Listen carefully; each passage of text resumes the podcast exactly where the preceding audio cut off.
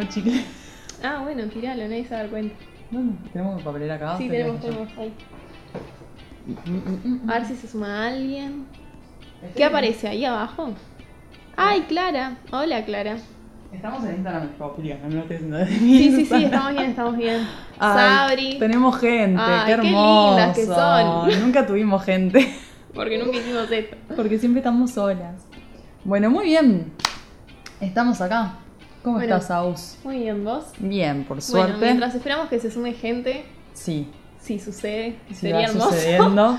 Eh, vamos haciendo este primer vivo. Bien. Bueno, y el tema que elegimos para el día de hoy es pandemias, justamente bien contextualizado. ¿Por qué será que elegimos pandemias, no? Na- nadie lo sospecha, nadie lo sabe. Em, con todo este temita del coronavirus que está COVID-19, que se está expandiendo, Me suena tan cheto decirle COVID-19. a mí me suena a nombre de tipo de viviendas. Onda, la de la COVID-19 acá. me re suena a nombre de viviendas.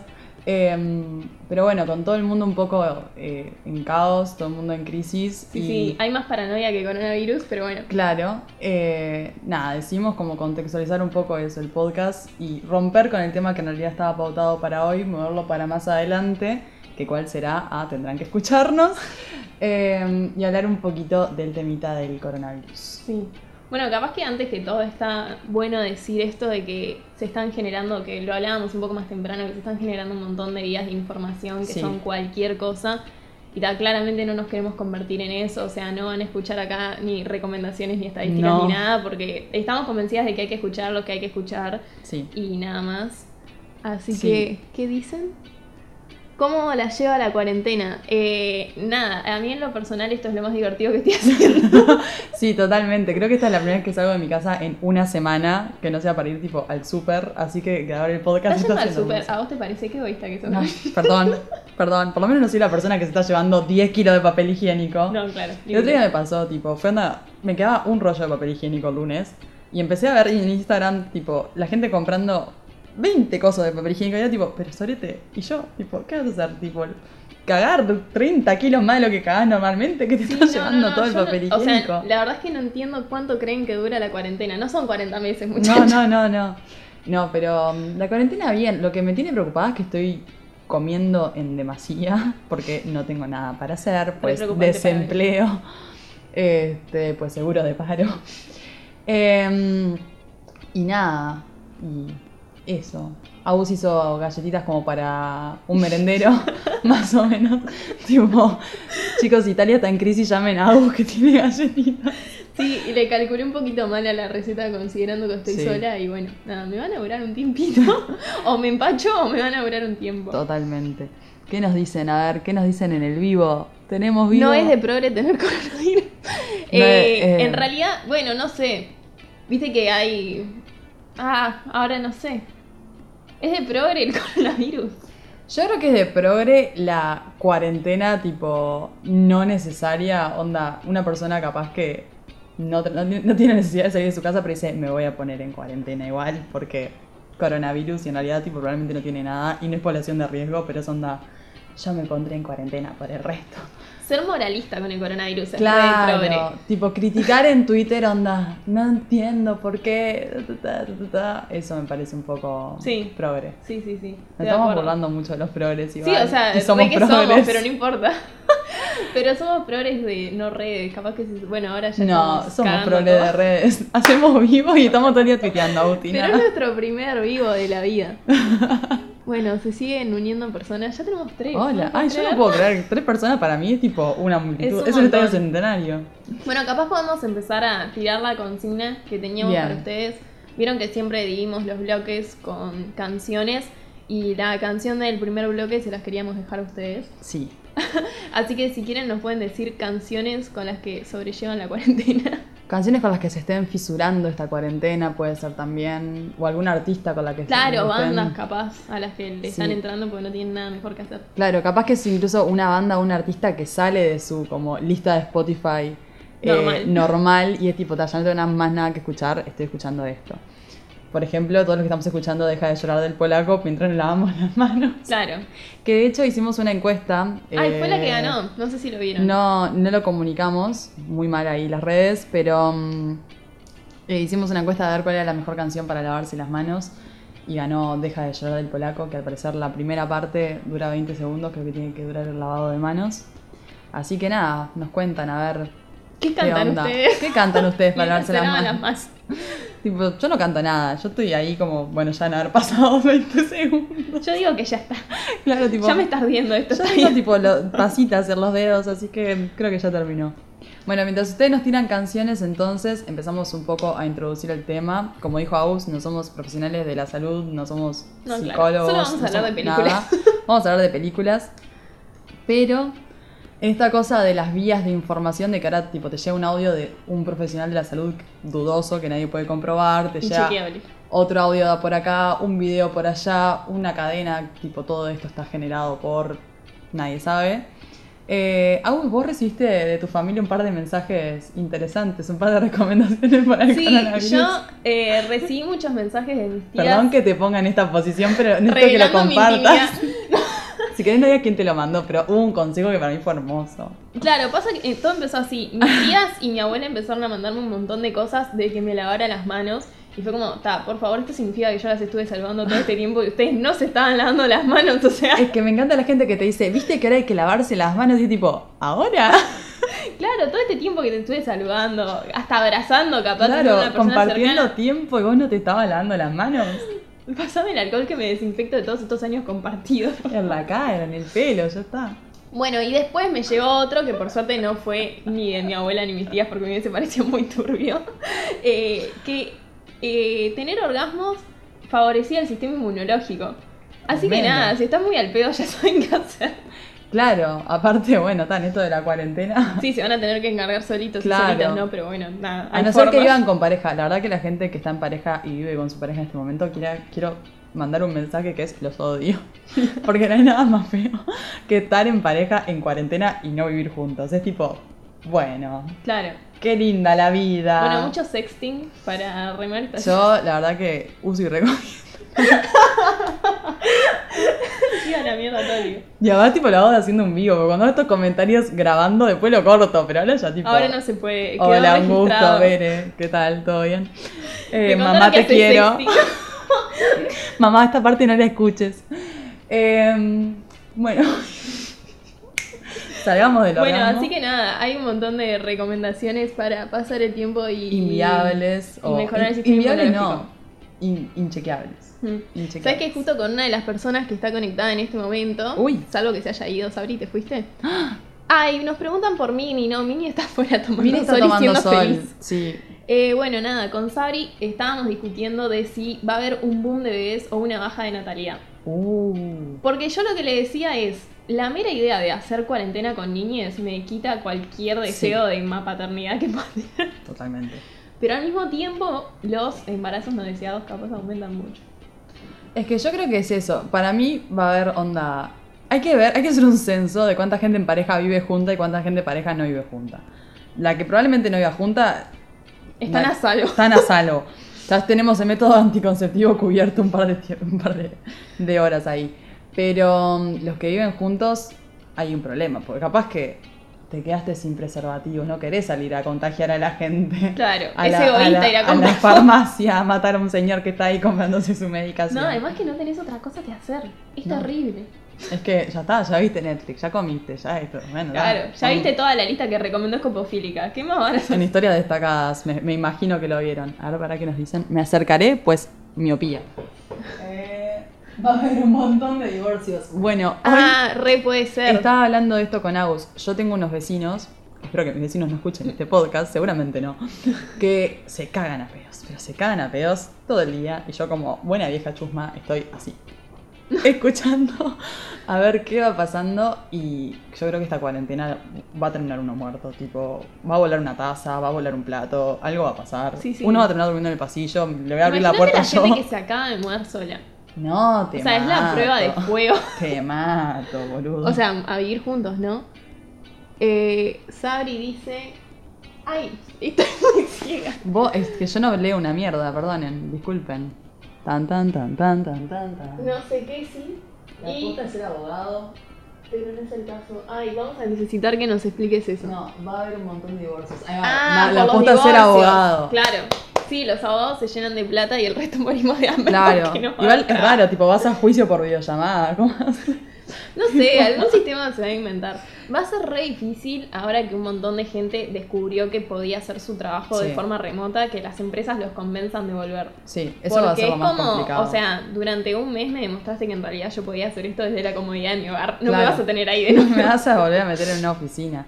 Sí, es que yo creo que el mundo después del COVID-19 Va a ser, va a ser muy diferente. Sí. La gente va a ser diferente y nada, la- las empresas, el sistema, todo va a ser diferente. ¿no? Aparte, más allá de, de lo económico y las crisis que probablemente vamos a tener que enfrentar, me refiero tipo, se, se va a renovar un poco todo. No sé, me parece a mí. Sí, sí, Incluso- es que en realidad es caer en la cuenta de un montón de cosas. Este, a nivel personal, Sí, sin obvio. dudas, pero también incluso a nivel económico, laboral Sí, sí, y demás. Eh, sí, eh, se te abre todo un nuevo paradigma. Obvio. Y me parece también que les traigo paz con este mensaje. Pero me parece que viene como también un momento de que yo creo que en toda esta paranoia lo más importante es mantener un poco como la empatía y la humanidad con el otro, en esta cosa de me cuido yo, pero también cuido al, al resto. Que me parece que ojalá que cuando termine el coronavirus sigamos pensando como un poco en el otro y un poco en el cuidado y en no exponer a ciertos riesgos porque nada, o sea, crisis humanitaria, ¿no? Entonces también te lleva un poco a pensar más en el de al lado. Sí, sí, que y que particularmente nuestra generación, salvo que tengas alguna patología o algo, Mm. no es población de riesgo, entonces en realidad si te cuidas es para no propagar esto Claro. y, y no, no por vos. Sí, totalmente. Fin del comunicado ahí hippie que me salió. Paz para estos momentos. Canto de ángeles de fondo que no tenemos, así que canto yo. Ah, los efectos de este programa quiero que sepan que los hace ver. Yo te hago y estoy haciendo efectos especiales. Es lo que tenemos Es por ahora. que, es lo que tenemos, es nuestro estudio. Bueno, ahora sí podemos irnos un poco a, a lo que son los productos audiovisuales. Tan, Em, tan, tan.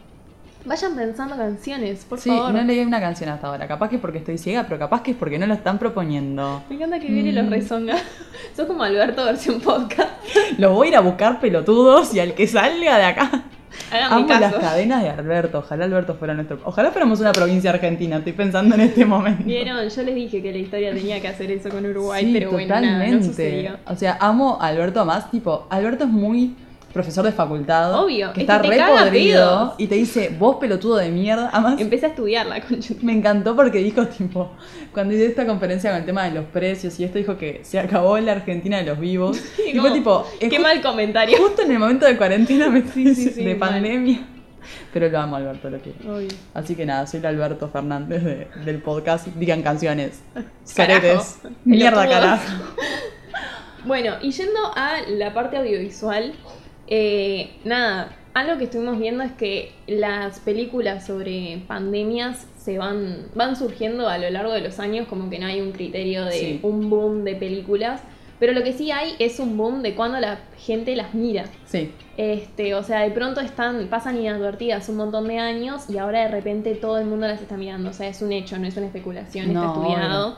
Eh, de que cuando el contexto acompaña lo que vendría a ser lo que presenta la película, la gente se obsesiona y Obvio. busca todas esas. Bueno, de hecho, en las películas y series más vistas de. Netflix de las últimas semanas, son todo películas del fin del mundo. sí, sí, sí. O sea, Y la mayoría desencadenadas por un virus. sí. O sea, tomándose la cuarentena con calma, tanto. Claro, sí, como para fomentar ese espíritu de amo la cuarentena Claro. en paz. No, y también en esta cosa de, de justamente los productos más vistos durante la cuarentena, por ejemplo, a mí me pasó, que te estaba contando hoy, en YouTube entré a pelotudear porque cuarentena y me saltó en recomendaciones una charla TED de Bill Gates del 2014, 2013-2014. Eh, y fue tipo, el título es una cosa así como no estamos preparados para la próxima pandemia. Y fue onda, y yo no miro tantas cosas de tipo tantas charlas TED como para que el algoritmo de YouTube me esté diciendo te voy a recomendar una charla TED. Eh, y claro, y entré y había subido también exponencialmente los números de, de, de- de vis- de visitas. Era un video súper mega visto comparado a los otros videos de TED. Eh, y después justamente todo el mundo está viendo ahora. Es una charla muy interesante, si pueden buscarla. De Bill Gates es en el 2014 diciendo, eh, no estamos preparados para la próxima pandemia, si se viene un virus y nos contagia a todos, no estamos preparados, no hay inversión, no hay infraestructura, no esto, estamos preparados para una guerra y no estamos preparados para una pandemia. Y literalmente todo lo que dice que no estamos preparados es lo que está pasando ahora. Tipo, sí. Los sistemas de salud colapsados, no hay infraestructura, no hay test para hacer. Sí, no hay ni siquiera un protocolo de, bueno, hay que hacer esto, sino que cada Claro. país está viendo como medio al tuntún que ir haciendo Sí, y que es lógico porque no, y nadie que sabe falta qué hacer. personal y que faltan eh, camillas y todo. Y es exactamente lo que dijo hace seis años. O sea, el loco hace seis años ya no estaba divirtiendo esto por algo Bill Gates. Claro, es Bill Gates. Pero, pero es un viaje, sí. Como la gente ahora se ve que se acordó de esa charla TED y está saliendo a verla y ahora te la recomienda a todo el mundo, ¿no? O sea, Sí, sí, o en esto de buscar pandemia empiezan a saltar un montón de cosas y bueno, estaba lo de Bill Gates y se Claro. empezó a viralizar de nuevo. Sí, sí. totalmente. Así que sí, todos estos productos resurgen cuando el contexto acompaña. Eh, ¿Tiraron canciones? yo estuve con mucho folclore. A Uh, ver, qué interesante. Tiranos un tema. Claro, una como específica. Tiranos un tema. Em, Eh, me encanta, me encanta igual la cuarentena, tipo, resurgiendo el folclore. O sea, hermoso. O sea, Claro. Sí, sí. Yo ya estoy tipo al punto que estoy escuchando, no sé. Yo paso de escucharte literalmente, el otro día pasé de escuchar eh, Eric Clapton a escuchar Shakira a escuchar tipo, no sé, creo que escuché tipo Chano y terminé de alguna forma escuchando Rodrigo en mi casa sola. Tipo, señora, 4 de la tarde Limpiando soy cordobés. tipo, ¿qué? No, decís, ya está, ya te escuché tipo Claro. Clapton un rato, te escuché, no sé, Nirvana, ya está, me pudrí, poneme Shakira y empecé tipo, whatever, no, no, no. Claro, además que Rodrigo es como 4 de la mañana mamado. No puede ser un 4 de la tarde, eso significa que estamos muy 4 de la tarde colgando la ropa, tipo, señor ubíquese. Y ella escuchando tipo 8.40, metiendo la manito de la Mona bueno. Jiménez y es una... no va a suceder. Eh, pero sí, nada. Bueno, muy bien. Perdonen que nos acercamos, Sí, pero estamos no. las dos más ciegas que. No, no, no estamos, no estamos muy inspiradas. Pero bueno, podemos meter una de folclore ahí para hacer el primer corte. ¿Por qué no? Tiranos un título si querés, un, un algo. Bueno, y ahora sí, siguiendo con el tema. eh, a ver, yo tengo una teoría sobre Uy. la que no tengo pruebas, pero tampoco dudas. Me encanta. Eh, Estamos para mandar un audio de WhatsApp ya. Que hay eh, dos tipos de productos audiovisuales cuando se trata de que su tema central sea un virus.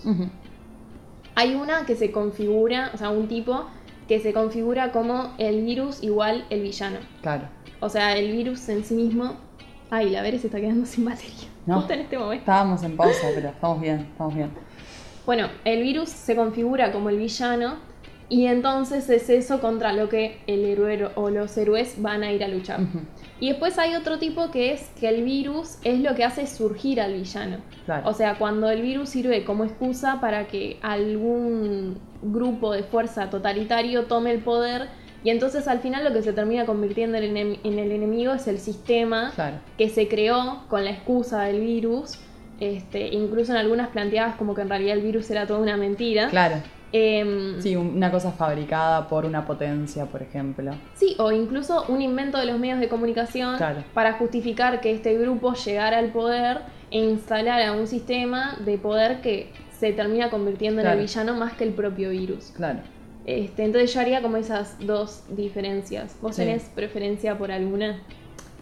En realidad, pasa que al ser. eh, en general, los, co- los productos audiovisuales de este estilo son muy yankees, son muy hollywoodenses. Sí, sí, obvio. Entonces es como que. No sé, siento que cuando en, en la categoría, ponele de, de, de los que caen al poder como grupo totalitarista, siempre sabes que el héroe va a terminar siendo Estados Unidos. Entonces es como que. mm, Bueno, vos sí. decís. Y siempre el malo va a ser probablemente un.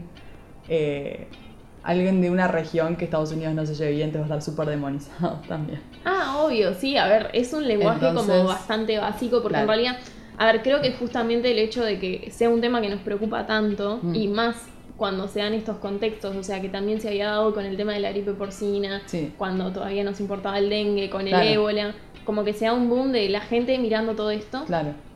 Entonces, claro, como son películas que cuando el contexto acompaña funcionan por sí mismas, Claro. tampoco es que haya un tratamiento tan profundo, No, generalmente son como medio... eh, Claro, por eso, esa categoría me parece como la más interesante, pero al mismo tiempo, en general, como de quién viene, me parece que el tratamiento es como medio tipo. "Buh". Entonces prefiero tipo la que el virus sea el enemigo y dale. Sí, que igual Estados Unidos va a ser el que Eh, descubra sí, la cura, ¿no? Pero El yankee que, que, que ayuda, pero metele un poco de acción, metele un poco de condimento acá, condimento allá, porque ahí tanto la esencia capaz no me va a interesar porque ya sé más o menos de qué va a ir. En la otra es tipo, podría ser mucho mejor de lo que pasa. claro. Entonces es como que creo que esa es mi, cat- es mi categoría favorita. Además, siempre cuando el, el virus es enemigo hay caos. Y siempre Ah, eso hay seguro. caos. Entonces tipo, sí, dale. Que. Dame caos. Dame caos, dame caos. Este, a ver qué tenemos por acá. Seguimos con el mucho folclore. Muy bien. Se nos están yendo la gente, se ve que no somos tan interesantes. Una persona. Te queremos, no sabemos quién No sos. sabemos quién sos, pero comunicate con nosotras y te haremos llegar un regalo. Te haremos llegar a El galletas, galletas de Agustina que van a sobrar.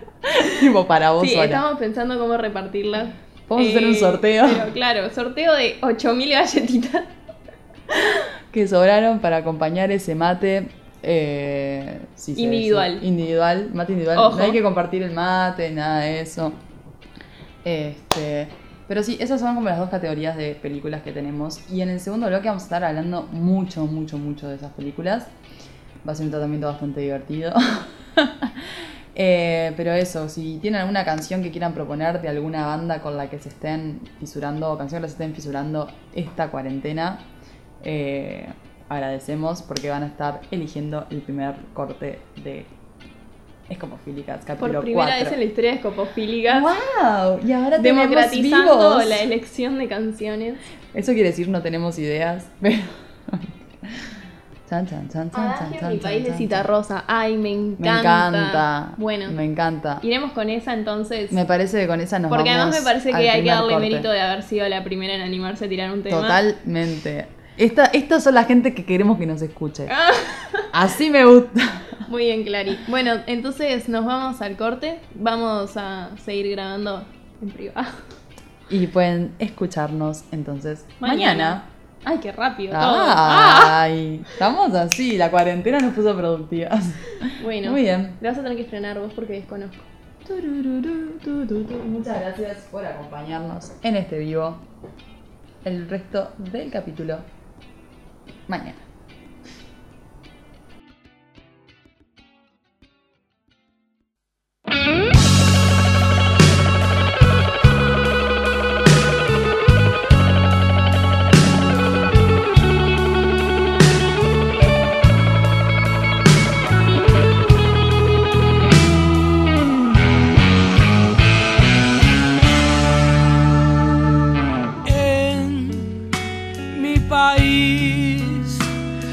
Qué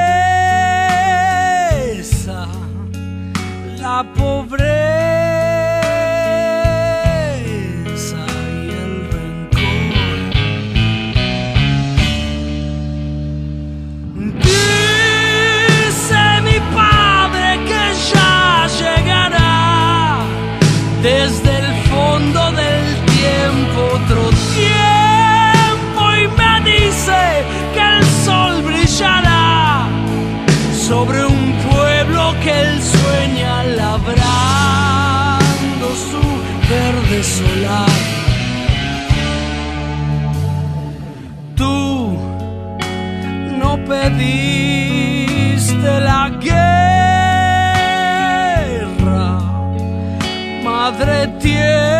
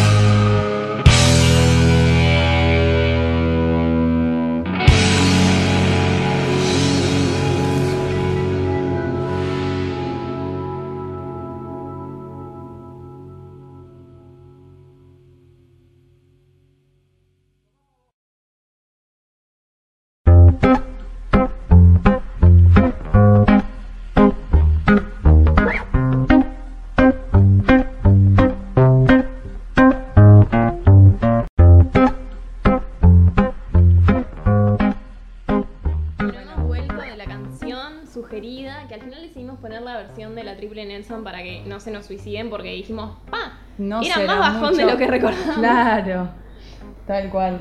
Eh, pero nada, les agradecemos igual a los que estuvieron ahí, eh, escuchando el vivo, viendo el vivo, viendo, escuchando todo lo que es todo. Esta, esta mezcla. a la distancia. Porque bueno, pensamos, si todo el mundo está haciendo un vivo, ¿por qué no hacer un vivo nosotras? Ya Claro, estamos. o sea, ¿no? Decimos. si vamos a copiar las cosas, copiémoslas completas. Claro. Eh, y bueno, entonces el tema de hoy, como eh, decíamos, es pandemias. Así que ahora sí vamos a arrancar con películas y series que justamente están tratando esto. Bueno, si te parece podemos empezar por estas tendencias de las que hablábamos Sí. en Netflix, que es como, bueno, al ser lo más masivo, eh, cosas que seguramente vieron quizás hasta estos días. Claro. Eh, bueno, la más vista es Virus, que es de Kim Sung-so, imposible saber si lo estoy pronunciando bien, del 2013 y vemos que en el 2020 es que se da este boom. Boom. Sí, totalmente. O sea, es eso, el boom viene a partir de. Sí, más del contexto que por la propia película. Sí, sí, tal cual. Y bueno, eh, se inicia en Corea del Sur Sí. un virus eh, que además parece, o sea, por los estudios que empiezan a hacer, parece que va a afectar al 50% de la población que tiene un periodo de incubación muy corto, o sea, son Sí. 48 horas y ya Y la ya quedaste, o sea, Sí. terrible. Entonces se empieza a generar todo un sistema terrible de que pareciera un apartheid eh, que los llevan a como un campamento aparte y les van tomando la temperatura todo el tiempo y donde Sí. dan un poquitito más de lo normal, ya se los llevan a un área aparte que además después se descubre que en realidad los están quemando para hacer espacio, o sea, es Es, horrible. es tétrica. Eh, es, un- es una pega como bastante siniestra, si queremos, Sí, sí. dentro de lo que estamos viendo de, de eso, de una pandemia, ¿no? O sea, del tratamiento capaz de una pandemia, ahora que estamos como que viendo lo que es, por lo menos en, en un plano real. eh, porque eso, cuando hablamos capaz de un virus o de una pandemia, podemos imaginar un montón de cosas, pero ahora la estamos viviendo. O sea, ya no es en el imaginativo de la película, sino la realidad. Y el tratamiento que tiene en realidad justamente el, sistema de salud, entre grandes, grandes, grandes comillas, en la película es completamente alejado de, de, bueno, de la realidad, ¿no? Entonces es como una película bastante, eso, siniestra si queremos. Sí, sí, incluso hay una escena que a mí me perturba un montón que es cuando cierran el supermercado, porque se detecta Sí. que hay un caso dentro del supermercado, entonces lo cierran y empiezan a bajar A las bajar, persianas, sí. todo, y la gente queda encerrada dentro del supermercado, o sea, es terrible. Y por Y una decisión so- gubernamental, o sea, es el gobierno enemigo tuyo completamente. Y todos sospechando de, bueno, quién es el que tiene. O sea, imagínate el, el- el nivel de paranoia de tipo, hay un caso, quedamos todos acá adentro. Y todos lo tienen además, Claro. porque el nivel de contagio era enorme, o sea, era como te lo agarras sí o sí, salvo que tengas determinados anticuerpos que bueno, después se van descubriendo. Y da, y la escena de la nena frente a la tropa es como muy famosa. Sí. Este, nada, en un momento en el que la como que toda la todos los militares estaban preparados para disparar contra los civiles, además una decisión demasiado fuerte, si pasaban una determinada raya que era como lo que habían decretado como franja sanitaria, digamos, sí. porque había quedado en cuarentena toda la ciudad. Em, y justamente una nenita pasa la raya y abre los brazos y dice no le disparen a mi mamá y lo repite un montón de veces y Sí, es re sí, fuerte, es re esa fuerte escena. esa escena. Es. Me acaba de dar como un escalofrío Sí. de acordarme de la imagen de la nena, tipo. No, y porque además, o sea, la verdad es que no, no sé quién es esa nenita, pero, el nivel de actuación actuada. que tiene es porque además es chiquitita. Es o sea, no solo que actúa de chiquita, es chiquitita. Sí, sí, sí, sí, es diminuta. Y, y tiene un, un nivel de actuación increíble. La verdad es que a mí, o sea, me eriza mucho esa película, sobre todo por la nena. Sí. Porque, o sea, sufrís con ella, vivís todo como desde su punto de vista de lo bien que actúa. Es impresionante. No, y aparte es esa cosa de, de al ser una actriz tan chiquita, o sea, de edad, vos decís, ¿cómo puede capturar la desesperación, ¿no? La sensación de desesperación. Sí, sí. Y a mí me hace pensar mucho también en eso. O sea, ahora obviamente lo que estamos viviendo no está a ese nivel. Pero claro, ¿cómo le explicás a un, o sea, cómo un niño vive todo esto, ¿no? Esta cosa de de repente no puedes ir más a la escuela, de repente no puedes hacer más esto, o sea, llevándolo ya a un plano real en el que estamos viendo de Uruguay. Ya no puedes salir a la calle, no estás de vacaciones, pero tenés, no estás en la escuela. Y es como la mente de un niño, cómo trabaja con todo eso, ¿no? Entonces también verlo desde su punto de vista en la película es como que, uff, claro, o sea, hay un, como un desconocimiento mucho más grande que el que podemos tener nosotros, Sí, capaz. sí, sí. Sí, todo porque es, o sea, es la inocencia total frente a una. Ta, esto se lleva al extremo de catástrofe. Sí, Pero claro, sigue siendo la inocencia de no entiendo cómo alguien puede ser tan malo. Claro. Porque el adulto, por más que podamos no estar de acuerdo, podemos seguir como el razonamiento lógico que lleva a esas decisiones terribles, pese a que no las compartamos en lo claro. absoluto, ¿no? Sí, podemos entender de dónde vienen o que hay gente que la puede tomar. Claro. Aunque nosotros no lo hagamos. El niño no. El niño es como, ta, o sea, no, no puede ser que, que le quieran disparar a mi mamá, Claro. porque además es como que se toman todo personal, no es como algo general. Sí, no es tipo Entonces, justo mi mamá estaba acá y digo, es tipo, Claro. es mi mamá. Sí, o sea, me estás Te estás metiendo con mi mamá, Claro, sí, mi mamá. Y, y bueno, y justo la madre es la que descubre que se pueden generar anticuerpos a partir de un caso que, a diferencia de todos los demás, pasaron las 48 o 36 horas y Ujú, sobrevivió. sobrevivió. Y bueno, y en una ilegalidad total le pasa los anticuerpos a su hija, eh, que todo el mundo, obvio que la caga a pedos, la encierran, todo, tipo la apartan del laboratorio por haber hecho eso. Eh, pero después justo cuando este grupo de civiles se revela, mata al portador del anticuerpos, entonces esta nena se vuelve la salvación porque la madre le había hecho esta transfusión ilegal de sangre. Entonces nada, en realidad, o sea, es- está como muy coherentemente armada la película, está muy bien hecha y tiene estas escenas que son realmente fuertes, o sea, considerando que parten de una premisa bastante básica, yo creo que lo que lograron está buenísimo. Sí, totalmente. Es lo que hablábamos en el bloque un poco del tratamiento ante una película que puede, o sea, tener este tema y que puede ser vendida muy boludamente, como vamos a ver que hay casos también. Sí. Es como un tratamiento súper eh, interesante en realidad de todo esto. Y creo que es eso, o sea, que la esencia de la película es, como un poco está pasando ahora, este tema de la, la incertidumbre y la paranoia, ¿no? Tipo, ¿qué hago contra esto? Y las medidas desesperadas que la gente toma ante esto que no siempre son acertadas, pero que somos humanos y lo primero que se despierta es eh, como el instinto de supervivencia un poco, entonces es como va mucho por ese lado. Sí, sí, tal cual. Y mm, bueno, después en esta lista de Netflix de las más miradas eh, apareció la serie Pandemia, que es una Sí. serie española. Que bueno, Bere se tomó el trabajo de mirar los primeros episodios como para contarnos un poquito de qué se trata. Claro, en realidad es más o menos una serie bastante documental. Eh, lo que tiene es, eh, justo sale con este tema, se filma en diciembre del año pasado, o sea, se filmó durante bastante tiempo, pero agarró un poco del año pasado, cuando recién había salido más el brote del coronavirus. Eh, en China. Entonces justo toma un poquito de eso y justo que se estrena ahora es como tremendo. Y sigue un poco un grupo de investigadores, científicos, médicos, esto. Tiene varios episodios y no la terminé, entonces no puedo decirles la conclusión final. Pero básicamente te muestra eh, esto, cómo se identifica un virus, cómo se comporta un virus, cómo se contagia, qué medidas hay que tomar. Y es un poco eh, equipos de investigación sobre el tema y es muy interesante porque yo creo que justamente en esto que hablamos de que ahora eh, están pasando todas estas cosas y estamos todos medio que, bueno, escuchamos los comunicados oficiales escuchamos del gobierno o de centros médicos o de asociaciones médicas, no solo de Uruguay, sino del mundo. También hay una sola información de, te llega un audio de WhatsApp, te llega una cadena de WhatsApp, un audio de una médica que está haciendo esto, ¿cómo puedes confirmar que eso es cierto? No sabes. Un audio de una persona en un pueblo que dice, no, acá está pasando que todo el mundo está contagiado, ¿cómo lo confirmás? No sabes. Entonces, em, la verdad que cuando empieza, a, mí me pasó que cuando empezó a saltar todo este brote un poco del, coronavirus, era como que al principio todos pensamos que era una gripe más fuerte, después te das cuenta que capaz que tiene otras eh, secuelas que te deja una vez de recuperada eh, está muriéndose un montón de gente porque también no se está haciendo cómo tratarlo, bla, bla, bla.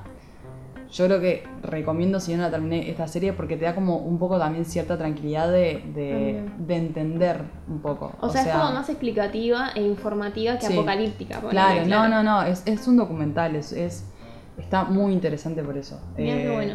No, y además que justo, como vos decís, coincidió el estreno con el contexto. No, es, no es de estas cosas que se retoman, sino que justo salió de este empezó antes eh, la investigación por tema de virus y demás, y justo retoma sobre el final el tema del coronavirus. Entonces está muy interesante en realidad. O sea, sobre el final no, sino que eh, sobre el final de la grabación. Sí, sí, entiendo, claro, justo cuando estaban rodando pasó todo esto. Entonces es como que además es muy gracioso porque lo agarra como el principio, y nosotros ahora en realidad estamos viendo como el, el o sea, la pandemia ya, ¿no? Ahí era recién como un caso en China, entonces es como que cuando lo ves ahí y ves, lo ves tres meses después y ves lo que está pasando ahora, es tipo, opa, esto creció exponencialmente, zarpado.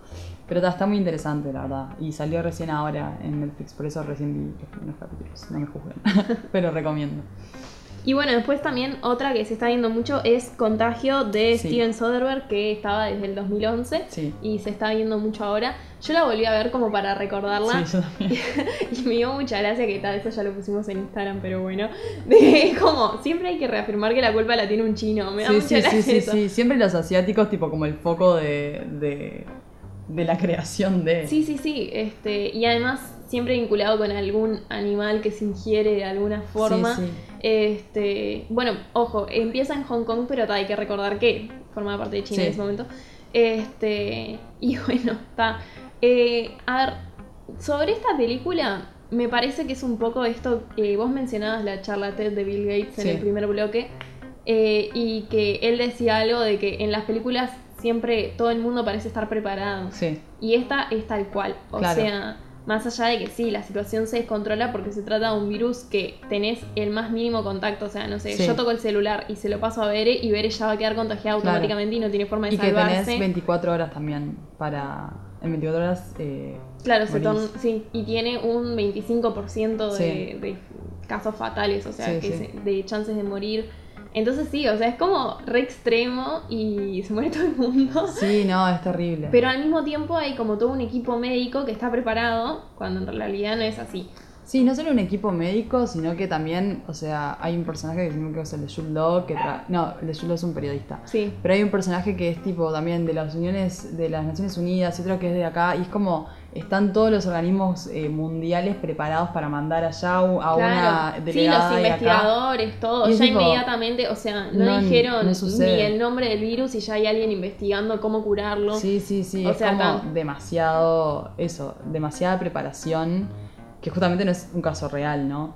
Y esta cosa de que en realidad esta pandemia en la película se empieza como a extender y nadie entiende nada y nadie entiende mucho nada. Se sitúa en Estados Unidos y se, se sitúa también en el pueblo donde eh, se origina todo. Y algo que, o sea, lo que para mí está bueno de la película, o que está bueno recalcar, entre comillas, porque tampoco es que digamos que es una película maravillosa, es que en realidad vos como público te enterás de cómo surge el virus sobre el final de la película, en realidad. Y que ellos nunca lo descubren. Ellos nunca lo descubren, que tan, no les voy a contar cómo es, si bien está relacionado, como dijo vos, un tema animal, que es muy gracioso justo con esto del coronavirus, que está también relacionado sí, a sí, sí. los Siempre es un chino comiéndose algo. Claro, siempre. Y está bueno ese giro de que todo esto está pasando, hay una desesperación, bla, bla, bla, bla, bla, bla, y nadie sabe qué pasa. Ay, Mini, ¿qué está pasando? Mini tiene una opinión muy fuerte sobre contagio. No está de acuerdo con lo que yo estoy diciendo. Bueno, que me decía. Eh, creo que lo que está bueno es esa cosa del giro, entre comillas, de que yo como espectador me entere de lo que no se está enterando toda la gente. Tenemos una invitada especial en el estudio, quiero que lo sepan. Que nos está distrayendo un Que nos está distrayendo un poco, que es Mini acostada en la cama hermosamente. Muy cómoda. Mini, te adoramos. Es tan ilegal lo que estás haciendo, Mini. Así que bueno, y también en esta película hay algo que está súper interesante, eh, que es el rol del periodista, que es justamente Sí. Jude Law, eh, que me encanta que ni siquiera torciéndole las paletas logran que sea Ay, feo. no, lo Tipo, amo. Mirá que le podés torcer las paletas y vas a ir estando Es divino. como cuando hablábamos en el capítulo anterior de Jennifer Aniston en la película de Adam Sandler. Ah, que le ponen lentes y creen que es fea, y es onda. Señor, hay gente que no puede ser fea. Claro, ¿tá? no importa que le hagas en la cara. Law, si estás escuchando esto, mi número es 098. Y no me importa si te, te torcieron las paletas. No, no, vos vení, vos vení. Este, y en realidad está súper interesante que al final nunca sabes si él estaba mintiendo Sí. o si era un hijo de puta más que estaba lucrando con dar falsa información. Claro. Porque además eh, se genera todo un. Tiene como, ¿cuántos eran? Como 12 millones de espectadores, Sí. puede ser. Y, y lo resiguen y son como, o sea, él tiene la teoría de que con una droga, que no me acuerdo cómo se llama, pero Sí. que es algo que podés comprar en la farmacia sin receta, o sea, algo súper normal, te lo puedes curar y que en realidad el gobierno no lo quiere decir porque se Claro. trata de un arma biológica, entonces en realidad no quieren que la gente se Claro. cure. Y pasa que las farmacias las asalta un montón de gente justamente para buscar esta droga, porque como todo el mundo empieza a pedirla, Sí. se ponen límites, entonces claro, la gente se revoluciona justamente por conseguir eso. Pero después le hacen unos estudios a Jude Law cuando se lo lleva a la policía sí, y le dicen que es mentira porque él no había generado anticuerpos, entonces porque él como que experimenta con él mismo. Sí. Es como, al final te quedas en un ruido de no saber si es un hijo de puta mentiroso que se llenó de plata por todos los Sí. espectadores que tuvo, o si en realidad realmente era un contrasistema Claro. que estaba reivindicando algo que era cierto. Es que en realidad es como que. Eso, Jude Law es un periodista freelance que eso, tiene su audiencia y hace sus Sí, que además, por investigaciones. cómo te lo muestran al principio, pareciera que está en quiebra, ¿no? Claro. O sea, como que esto es lo que lo remonta. Totalmente. Y en realidad también como que es eso, su rol para mí era esto de desato, por ejemplo, este rumor de que esta droga sirve y pruebo el impacto real que tiene en la gente, aunque no sea cierto, pero decís, está, pero sos un hijo de puta estás jugando con la gente.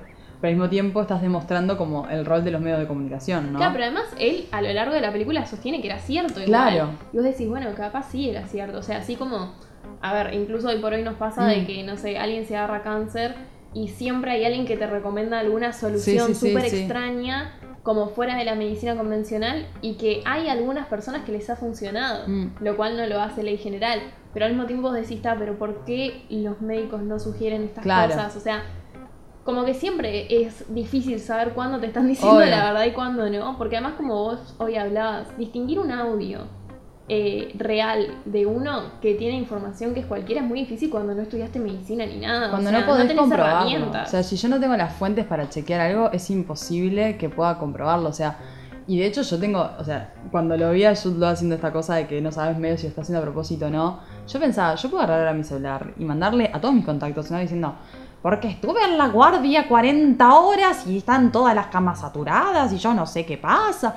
Y puede ser profundamente falso, pero lo empieza, yo se lo mando un montón de gente, esa gente se lo manda un montón de gente. Y de repente, no sé, largué el rumor de que las camas están saturadas y que nos están ocultando información a todos. Claro, sí. Y no tenés cómo comprobarlo, porque yo escucho también una señora asustada diciendo, no, no quedan camas, eh, tuve un accidente y no puedo... su-".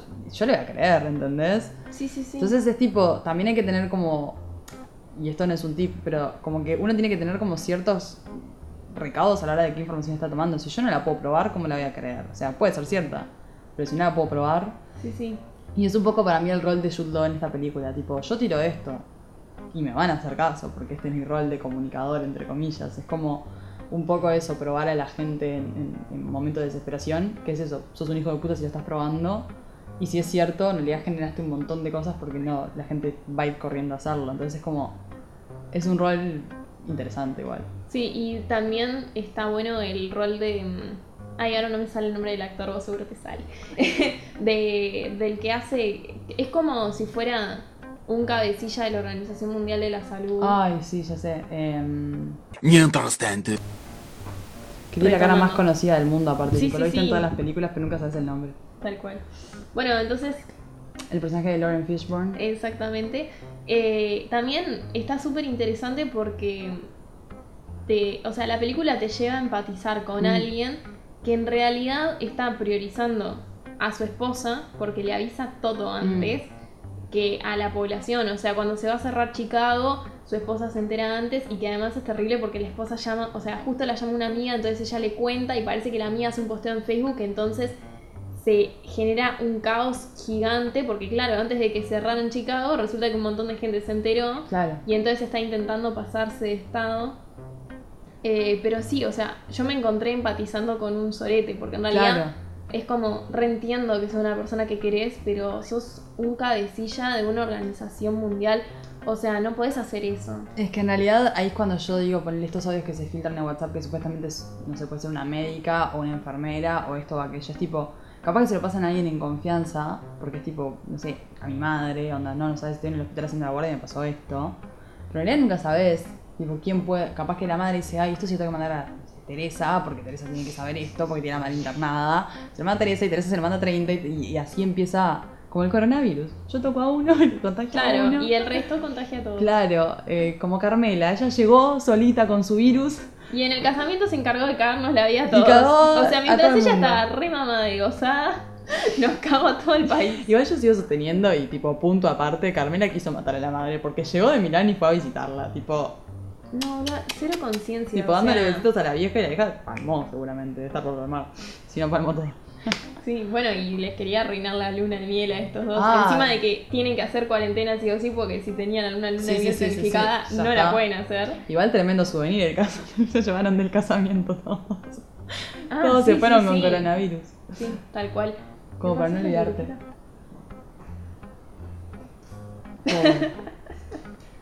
Dejen de hablar. Eh, bueno, bien. Y, mm, y nada, ah, lo que sí pensé sobre esta película es, pa, qué tortura que la gente la esté viendo ahora. Porque es una película que te trauma un montón Sí. porque eh, empiezan a tirar datos como que nos tocamos entre 2.000 y 3.000 veces la cara Sí. por día. Y que, en realidad, la cara y que en realidad te lo pones a pensar y tiene pila de sentido. Nos pasamos tocando la Mm. cara. O sea, para arreglarte un pelo, porque te pica la nariz, por lo que fuera, Sí. te tocas la Incluso cara. cuando estás hablando a veces te, te llevas la mano en la cara, no sé, para apoyarte. Bueno, con el celular mismo nos tocamos mucho más. Entonces, eh, nada, es como. Me parece muy masoca que la Sí. gente esté mirando tanto esta película ahora. Qué asco los celulares, igual la cara que lo dijiste. Ah, sí, con Ver estamos limpiando nuestros celulares con alcohol en gel y nos damos cuenta de que fue un asco no haberlo hecho toda, la vida. Totalmente. O sea, cada vez que saco el algodón de ahí es tipo, pero esto me lo estaba poniendo en la cara y esto estoy tocando con las manos todo el tiempo. Sí. Bueno, en estas cosas que decíamos de que. Limpian su celular. Ay, sí, por favor. Pero en estas cosas que decíamos que seguramente cambien, Mm. eh, probablemente también cambie la noción que tenemos sobre De la la, higiene. higiene. Porque ta, es esto, yo estoy descubriendo que había pila de cosas que tendría que haber hecho toda la vida y no Mm. estaba haciendo. Sí, no totalmente. nivel lavarse las manos, Claro. eso ya lo hacía, chiquilines. pero- No, yo igual quiero hacer este, este comentario, yo se lo hice a Agustina como 30 veces, pero se lo voy a hacer a ustedes. No puedo creer la gente que me está diciendo, ¿viste que hay que lavarse las manos? Sí, señor, desde que nací me lavó las manos. O sea, Claro. esto no es una noticia nueva. ¿Qué estaba haciendo usted? Además es como sus aprendizaje manos. de la escuela. O sea, aprendés eso, al día siguiente aprendés los Pero colores. es como lo que ahora se pusieron de moda estas fotos, tipo, para, no sé, el lavado de manos tiene que durar eso, la canción del polaco, y la gente va y no sé qué, me dice- y tipo, he escuchado gente decir, tipo, ay, ¿por qué este ahora tenés que poner como entre los dedos y así? Y es tipo, Siempre te tenías que Pero limpiar eso- entre los dedos, claro. otra vez, en primero de- en el jardín me lo enseñaron, tipo, en la escuela íbamos todos al baño uno por uno y la maestra nos miraba cómo nos lavábamos la.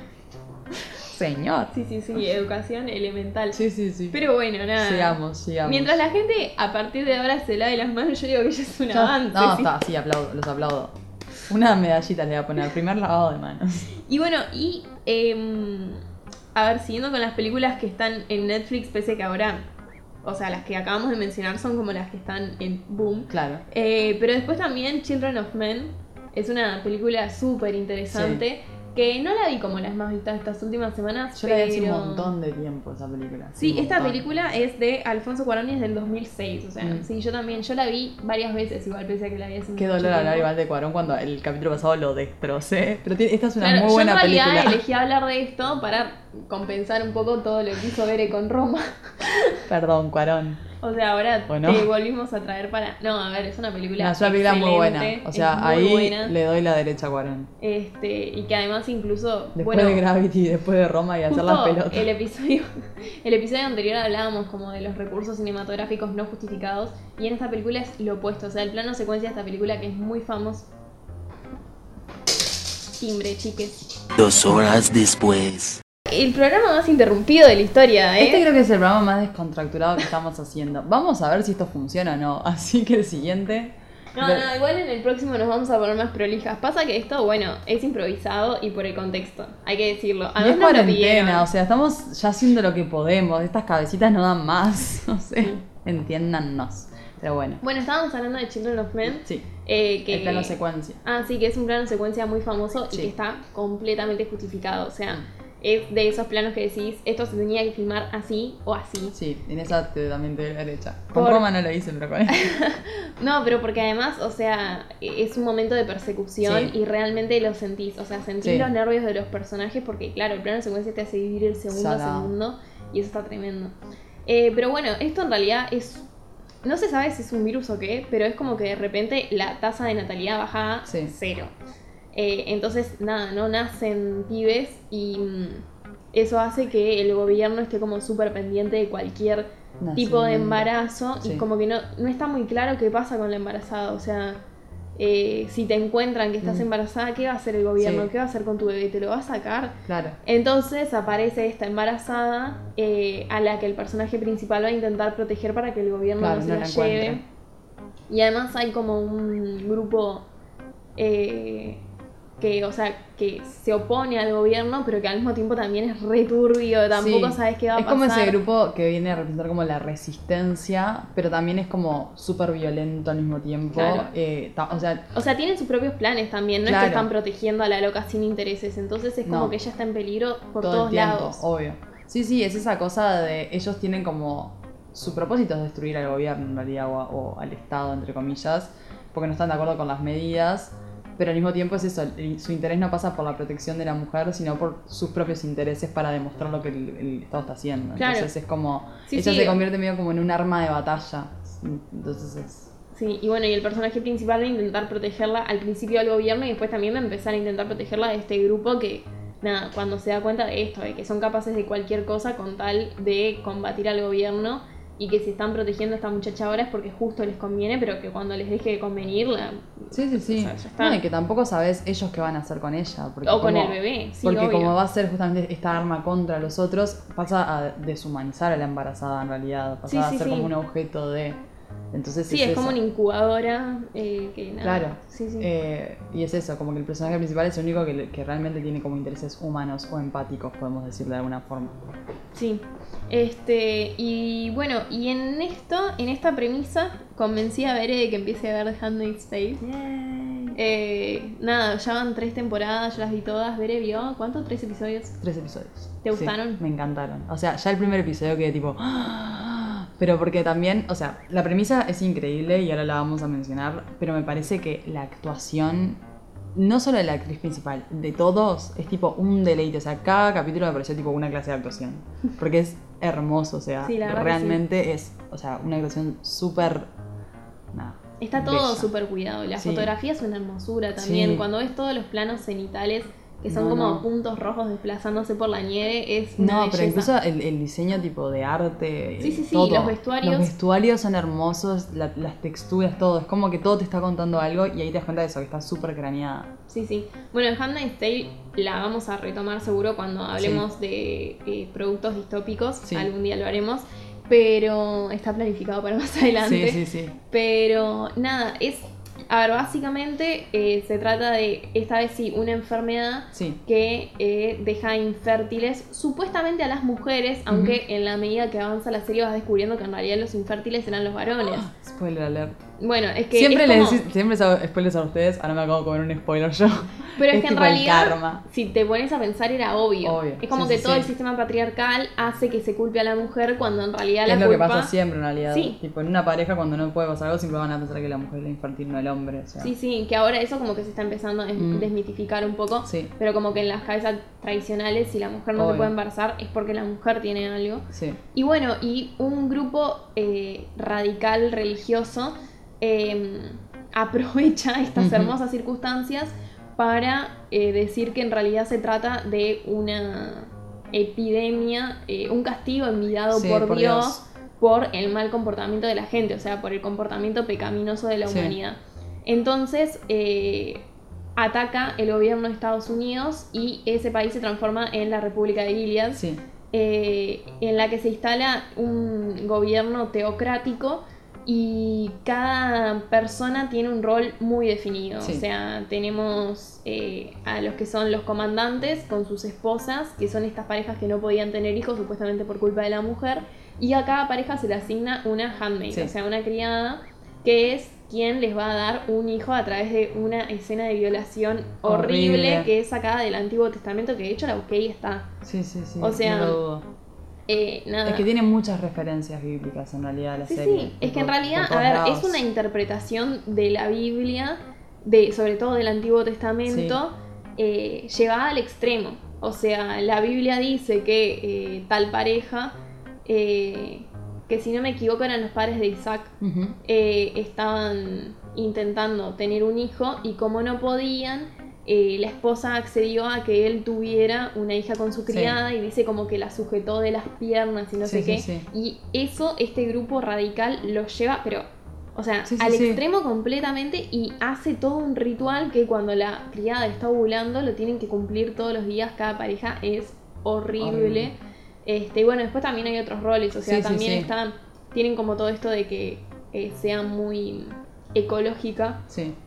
Eh, la, la ciudad y, y bueno, y para eso tienen a algunas eh, criadas que resultaron no ser fértiles o muy conflictivas, entonces las mandaron a este lugar Sí. que es- son fábricas horribles, este, que se mueren muy pronto por las condiciones en las Sí, que están sí. trabajando. También están las martas, que son las criadas que van quedando viejas. Entonces se encargan de la cocina. Mm. eh, y, y bueno, después están las tías, que es horrible, Sí, que sí, es sí, las que vigilan que las criadas acepten ser violadas, básicamente. sí, sí. O sea, es todo un mundo tremendo.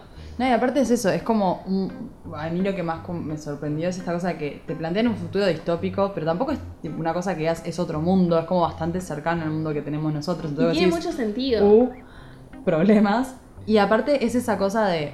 No solo las mujeres no pueden quedar embarazadas, eh, o es una enfermedad que las afecta a ellas, sino que aparte son las mujeres las propias responsables de como torturar a las mujeres para que queden embarazadas. Entonces es como que, si bien es un sistema súper patriarcal, donde en realidad todo esto pasa para que eh, se cumplan ciertas fantasías patriarcales de los hombres, la mujer no solo es la que no puede cumplir con ciertas cosas, sino que aparte es la que tiene que obligar a las otras mujeres a cumplirlas. Sí. Entonces es como la mujer es víctima y opresora al mismo tiempo, entre, entre grandes comillas.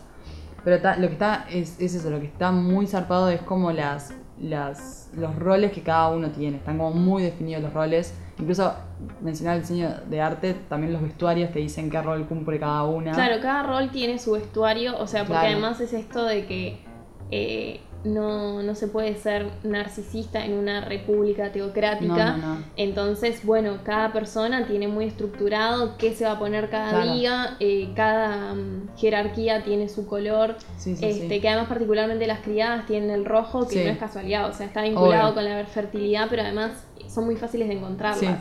Sí. Es como... Sí, resaltan todo el tiempo en Sí, realidad. por eso estos planos cenitales cuando hay nieve me impresionan porque, porque es ves. puntos rojos en lo blanco, es, o sea, es realmente hermoso, más allá de que estás viendo algo horrible. No, y también en esta cosa de que sean identificables, también el rojo a mí me da como mucho el color de la sangre. Y vos la sangre siempre la llevas al sufrimiento o a la tortura, capaz. Sí, también. Eh, o a las heridas, por lo menos. Entonces es como que justamente que tengan ese color representa también todo, o sea, toda la violencia de cierta forma. Sí, y se trata además de mujeres que no tienen nombre propio. No, tienen O sea- el nombre, su nombre es tipo D, Y el nombre de su, de su patrón, Sí, digamos. el comandante. Sí, incluso la, la principal es de Fred, o sea... Claro, Offred. Claro. Sí, sí, sí, sí. Este, y bueno, además está buenísimo cómo está presentada, porque viste que el primer episodio no entendés un carajo qué Mm. está pasando, pero después a lo largo de la serie como que empiezan a ver flashbacks y ahí entendés cómo llegaron a eso Claro. y decís, pa, esto re podría pasar. Y para mí eso es lo más fuerte de la serie. Sí. Es una serie que en realidad empezó en 2017, eh, pero eh, se basa en una novela que escribió Margaret Atwood en 1985. Claro, o sea... Y sigue teniendo vigencia, Claro. es increíble. Sí, sí, totalmente. No, y aparte es, o sea, creo que, que es eso, que es como... No es una serie, o sea, la serie trata un tema súper fuerte y no te lo cuenta tipo sugarcoateado, o sea, no te la ablanda en ningún momento. Ah, Siempre no, no. tipo, es como súper cruda. Y a mí me pasó, por ejemplo, que tipo, eso, como que quedas como medio impactado, pero no puedes dejar de mirarlo porque sabes que tipo, es como lo tenés que ver. O sea, esto que estamos hablando de los recursos eh, cinematográficos utilizados, como tienen que ser utilizados, tipo, estás viendo lo que tenés que ver y es tipo cruda. Y ya sé que si voy tres capítulos y es así, o sea, me espera un viaje muy Sí, largo. sí, sí. Eh, pero Sí, o sea, si hay una violación, te muestran la violación. Sí, sí, sí, no sí. te van a poner la cámara desde otro lugar como para que. No, No, no, vas a no. ver la violación. No, y me parece igual es re relevante porque justamente es algo que lo tenés que ver también. O sea, es horrible y acá también tipo trigger warning, si no lo quieren ver no lo vean. Warning, de como medio para la pronunciación. Pero es esta cosa de que, o sea, sí, o sea, no, no tenés otra forma de, de ver el sufrimiento re- real de, esa- de esas personas, ¿no? Y eso, y, lo- y que sea un futuro distópico, pero que sabes que no está tan lejano, o sea, no tiene que pasar que se extinga todo el mundo y de repente caiga una guerra o caiga... No, es como que tiene como un fundamento in- interesante ahí, es como... Sí, sí, sí. No, obviamente no me acuerdo, pero es como interesante cómo está planteado, tipo, la llegada a No, eso. totalmente. Y bueno, y vemos que además el origen de todo esto fue un virus que dejó infértil a. Bueno, más allá de que hayan sido los Sí, sí, varones, sí, en sí, realidad sí. no importa, pero o sea, todo un gobierno que se desencadena y se origina a partir de y basándose en un virus Claro. o una enfermedad, O como una quieras enfermedad, llamarla. sí, sí, sí. Este, y eso es re fuerte. Salado. Sí, es como tipo todo se ir a la mierda por una cosita muy diminuta, ¿no? Convengamos. No, y aparte de eso, que yo no sabía que estaba basado sobre todo en el Antiguo Testamento, pero es muy claro el, por el tema de que, bueno, justamente en la Biblia, momento tipo, mi educación religiosa me sirve para algo, que eh, justamente el Dios del Antiguo Testamento es un Dios súper eh, soberano y súper vengativo, ¿no? O Ah, sea, claro. es cruel. Después en el, en el Nuevo Testamento viene Jesús y es como que todo es paz y amor y demos la otra mejilla, pero en el primero es onda...